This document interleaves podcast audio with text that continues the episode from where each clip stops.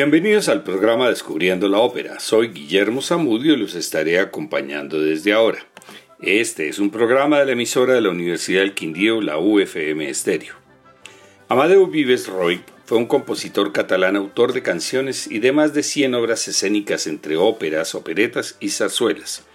Entre las obras del género chico sobresale Bohemios de 1903, basada en la Bohème de Puccini, y luego se dedicó al formato de zarzuela grande con éxitos como Maruxa en 1914 de ambiente gallego, Doña Francisquita en 1923 de ambiente madrileño y en 1927 La Villana de inspiración clásica las dos últimas salidas de la literatura española del siglo de oro. Vives nació en 1871 en la localidad barcelonesa de Colbató, un pequeño pueblo ubicado en las faldas del Montserrat, que en ese entonces apenas llegaba a 800 habitantes. En 1877 sufrió un accidente que lo dejó atrofiado el brazo y la pierna izquierdos. Doña Francisquita es una zarzuela o comedia lírica en tres actos con libreto de Federico Romero y Guillermo Fernández Chau, basada en la comedia La discreta enamorada de Lope de Vega y música del maestro Vives, estrenada en el Teatro Apolo de Madrid en octubre de 1923. Vamos a escuchar los más conocidos números de la zarzuela con la Orquesta Sinfónica de Tenerife y la dirección del maestro Víctor Pablo Pérez. El tenor Alfredo Kraus como Fernando, la soprano María Bayo como Francisquita y el barítono Santiago Jericó como Cardona.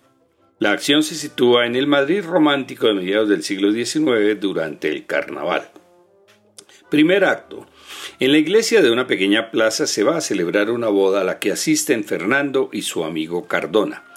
Allí está también Aurora la Beltrana, una cantante de tonadillas junto con su amiga Irene.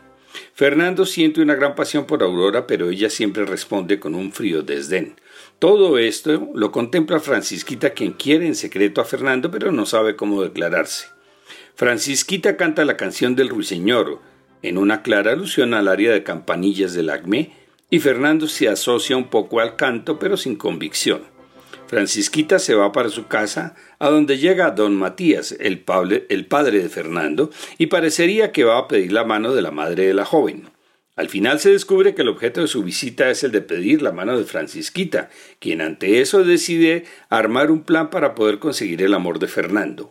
Cardona se percata de las buenas intenciones de Francisquita y decide ayudarla tratando de hacerle ver a Fernando el amor de ella, quien al enterarse que su padre ha pedido la mano de Francisquita queda sorprendido por la petición y trata de averiguar las intenciones de los dos.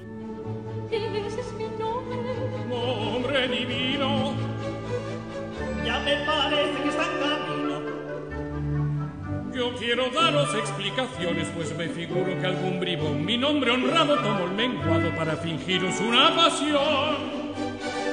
Pues vaya un modo de comenzar lo ha echado todo, no va a robar. Juro que no.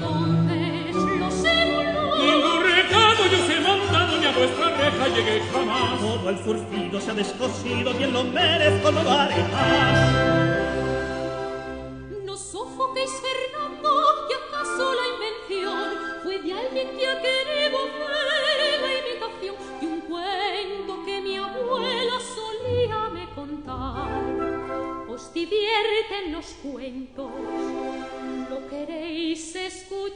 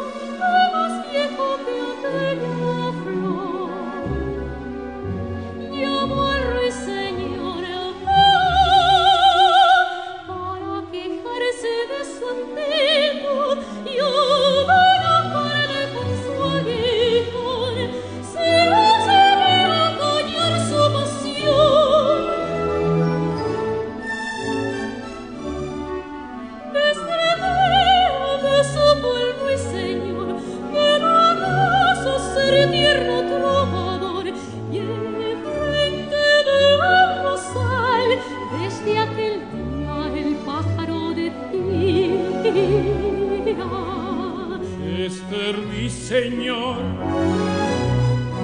este ruiseñor prendado.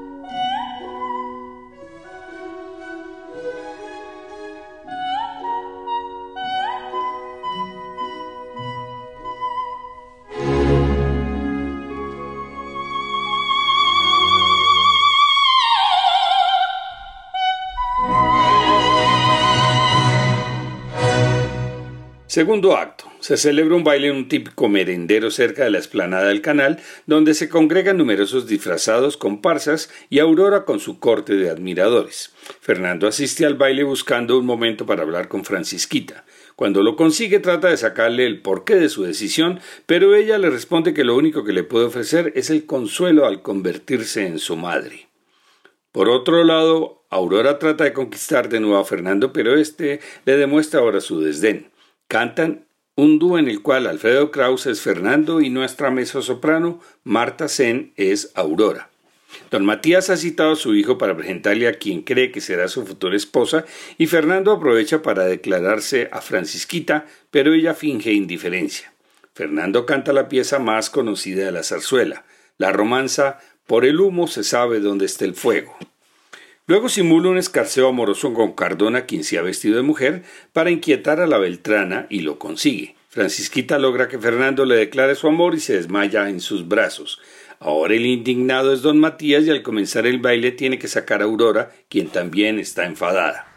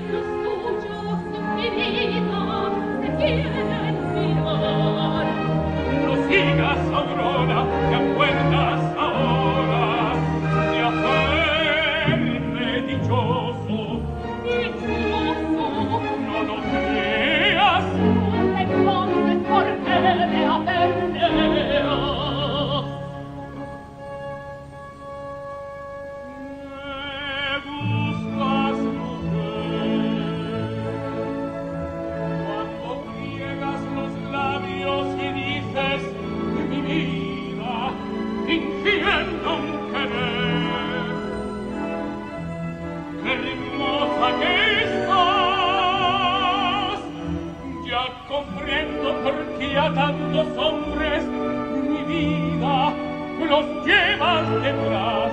Cuando tanto se viene, por ti beben los miembros. No se diga que estás esperando, porque solo más te quieres burlar, hermano.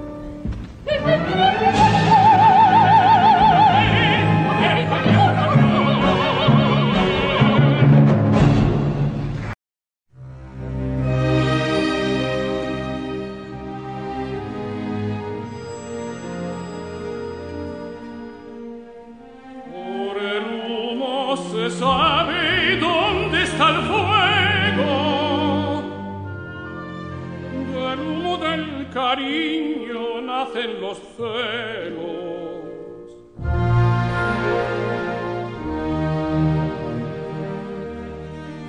Son mosquitos que vuelan junto al que duerme y zumbando le obligan a que despierte.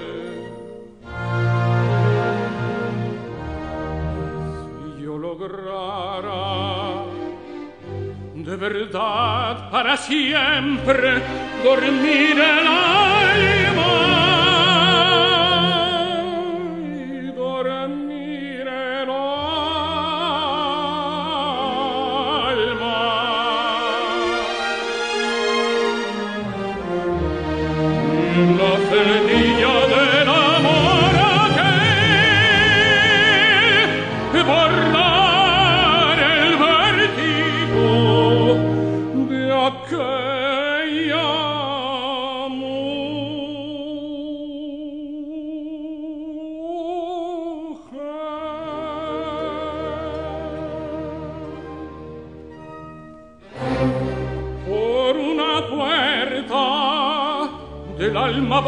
saliendo la imagen muerta. Por otra puerta llama la imagen que podría curarme el alma. Se me entra por los ojos y a veces sueño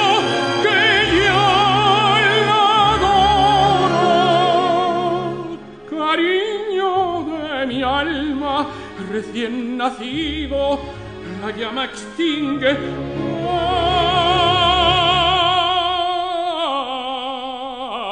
Ay de aquel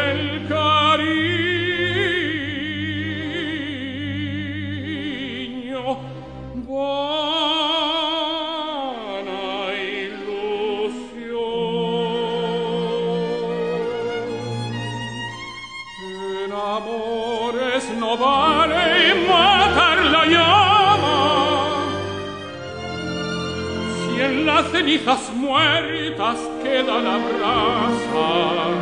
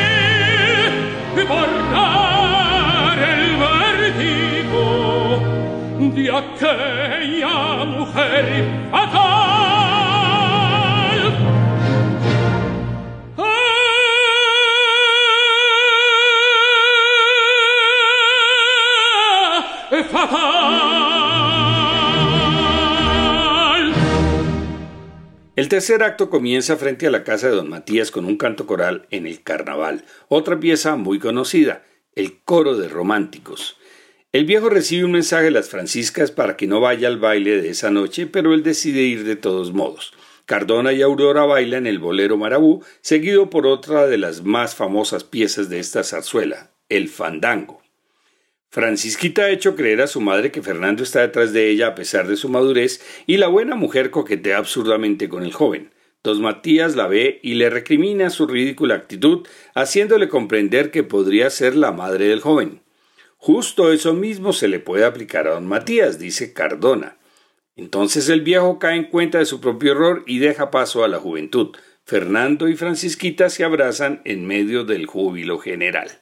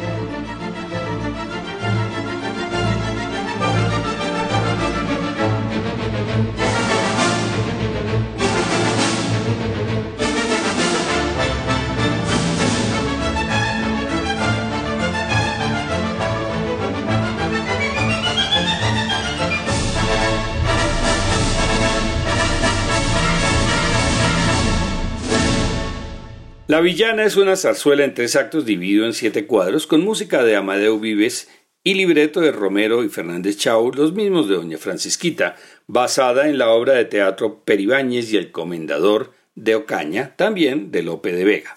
Se estrenó en el Teatro de la Zarzuela de Madrid en octubre de 1927.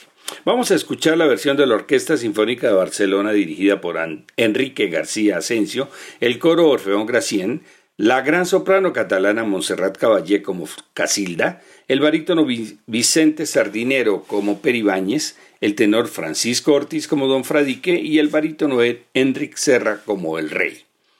Primer acto. La acción se sitúa en las cercanías de Ocaña a principios del siglo XV. Todos hablan de la hermosa novia de Peribáñez, el labrador más rico de la zona. Bailan y cantan complas mientras llega Peribáñez con el cura del pueblo. Poco después llega la comitiva de Casilda, la novia, y todos se dirigen alegremente a la ermita donde se celebrará la boda. Se, empaña la alegría con la noticia que don Fradique, el comendador, ha sido derribado de su caballo por un toro. El herido es atendido por Casilda y cuando despierta ella le dice que es la esposa de Peribáñez, pero el comendador se enamora de su bella cuidadora. Regresa Peribáñez y don Fradique le dice que lo hará Hidalgo por el bien que le ha hecho al ser atendido en su casa. Por la noche un labrador observa que don Fradique, ya repuesto, está rondando la casa de Peribáñez.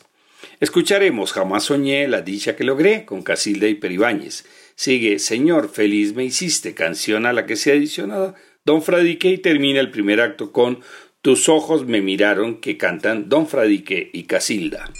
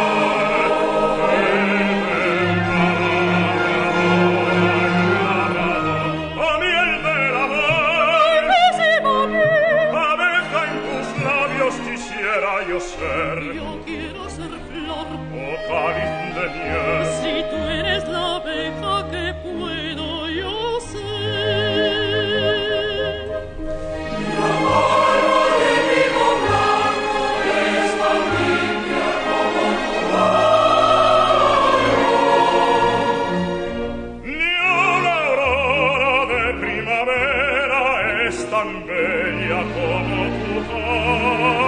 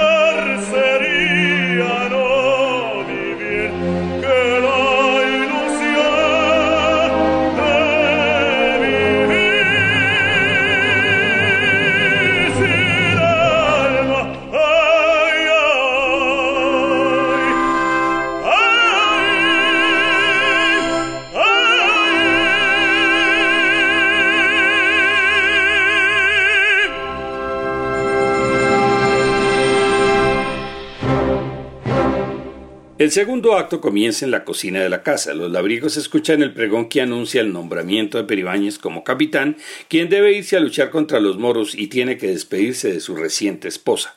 Llega David, un judío, pidiendo hospitalidad y se la conceden, pero en realidad es un agente del comendador que soborna a la pareja que trabaja en la casa. Por la noche, don Fradique, disfrazado de labriego, intenta entrar al cuarto de Casilda, pero encuentra puertas y ventanas cerradas. A la salida del sol, Casilda llama a los labriegos y don Fradique tiene que huir, pero es reconocido. En el segundo cuadro vemos una taberna en el camino a Ocaña y algunos labradores beben sentados a la sombra. El judío David tiene un altercado con ellos y hubiera terminado mal de no llegar Peribáñez e impedir que le dieran una paliza. El judío le insinúa a Peribáñez que el comendador tiene relaciones con Casilda, lo cual lo altera, pero trata de no dudar de su esposa. Nuevamente en la casa, Peribáñez escucha una copla sobre el comendador y Casilda. Ella llega y lo convence de su sólida virtud. Llegan varios labriegos y el comendador para armar a Peribáñez como caballero. Con el pretexto de tener que irse, Peribáñez nombra al comendador protector de Casilda mientras esté afuera. Embarazó su encargo, pues don Fradique tenía otros planes. Escuchemos la capa de paño pardo en las voces de Casilda y Peribáñez y después el concertante final del acto con la participación de todos los personajes y el coro. Vamos, señor escudero, vamos, señor capitán.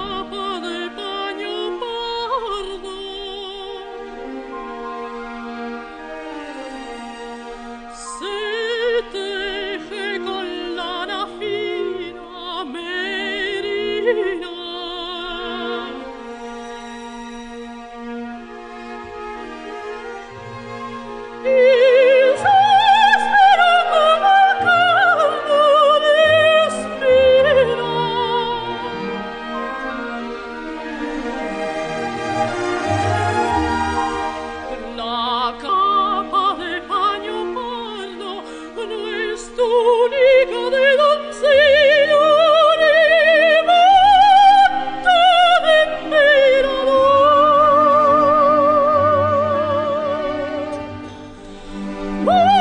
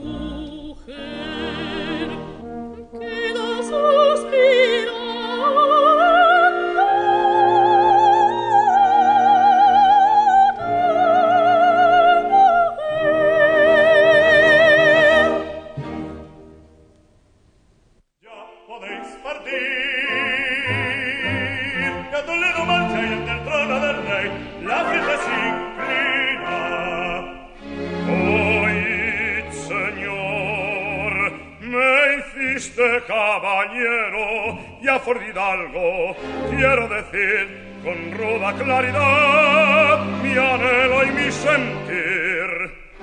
Ya tardas en hablar,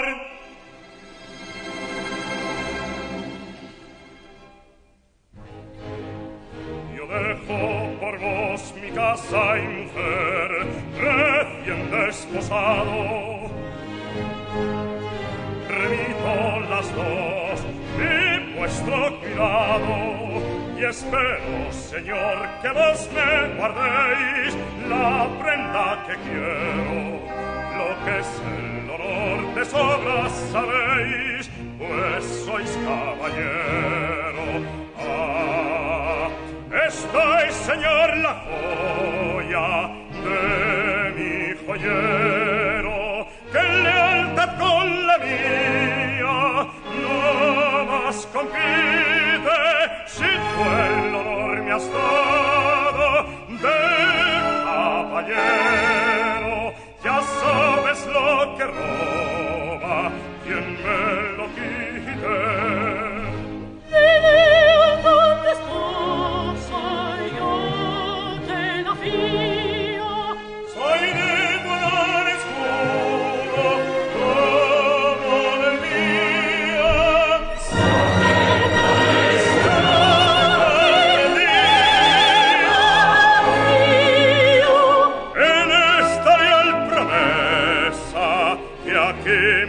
Confío, en honor me aleccionáis y me hacéis igual que vos. Ved pues cómo lo guardáis, que de volver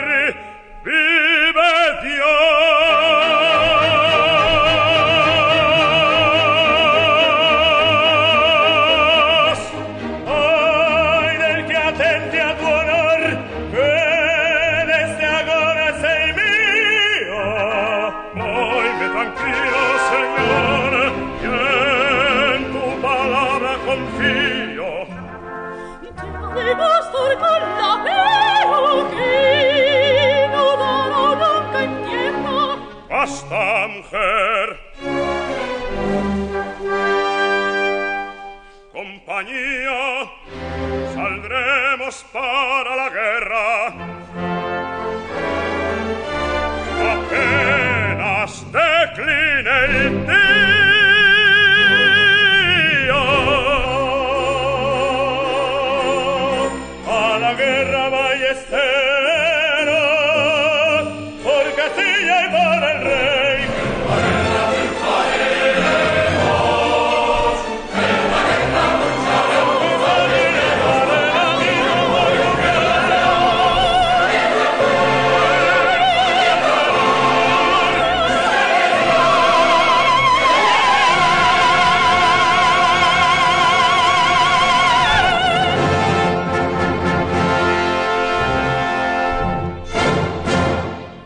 El tercer acto es de noche y el comendador persigue a Casilda quien logra encerrarse en la casa, pero él entra por la ventana y en su intento pierde la capa que queda en el suelo.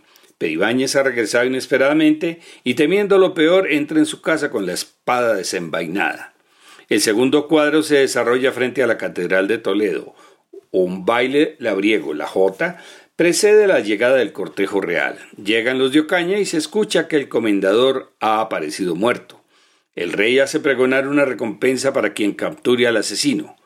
Cuando el rey sale de la catedral, a sus pies se arrodillan Peribáñez y Casilda. Él confiesa haber dado muerte al comendador, pero al explicar las razones, el rey le concede el perdón.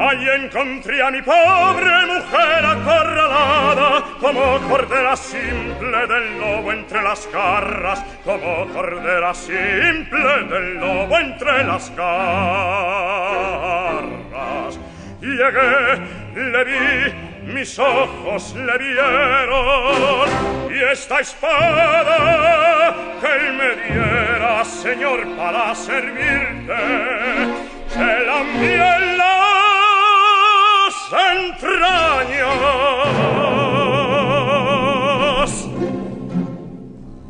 Ay, cómo dejo entonces a la cordera blanca, a cómo dejo entonces a la cordera blanca, bianca alla cordera blanca.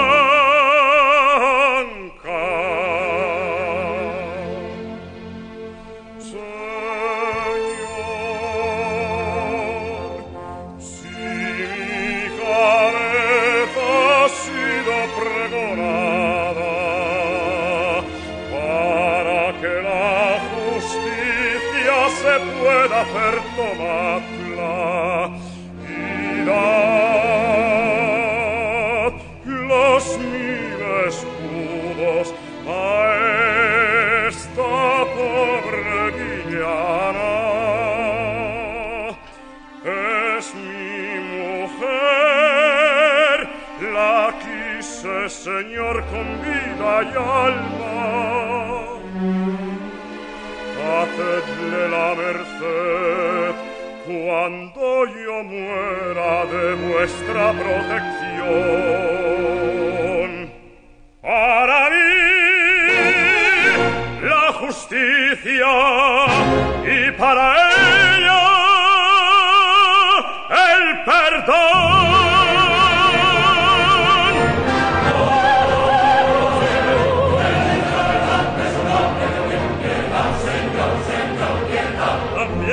Villanos entienden de honor.